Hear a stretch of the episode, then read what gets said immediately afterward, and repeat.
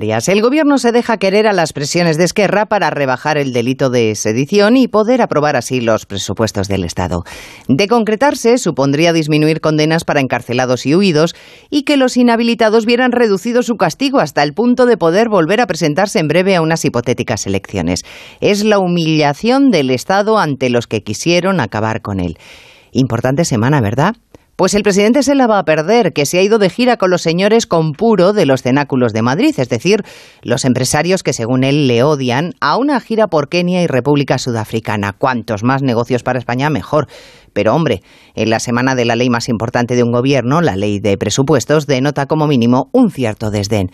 Claro que el presidente tiene la semana cubierta. Confirmado, será el próximo presidente de la Internacional Socialista.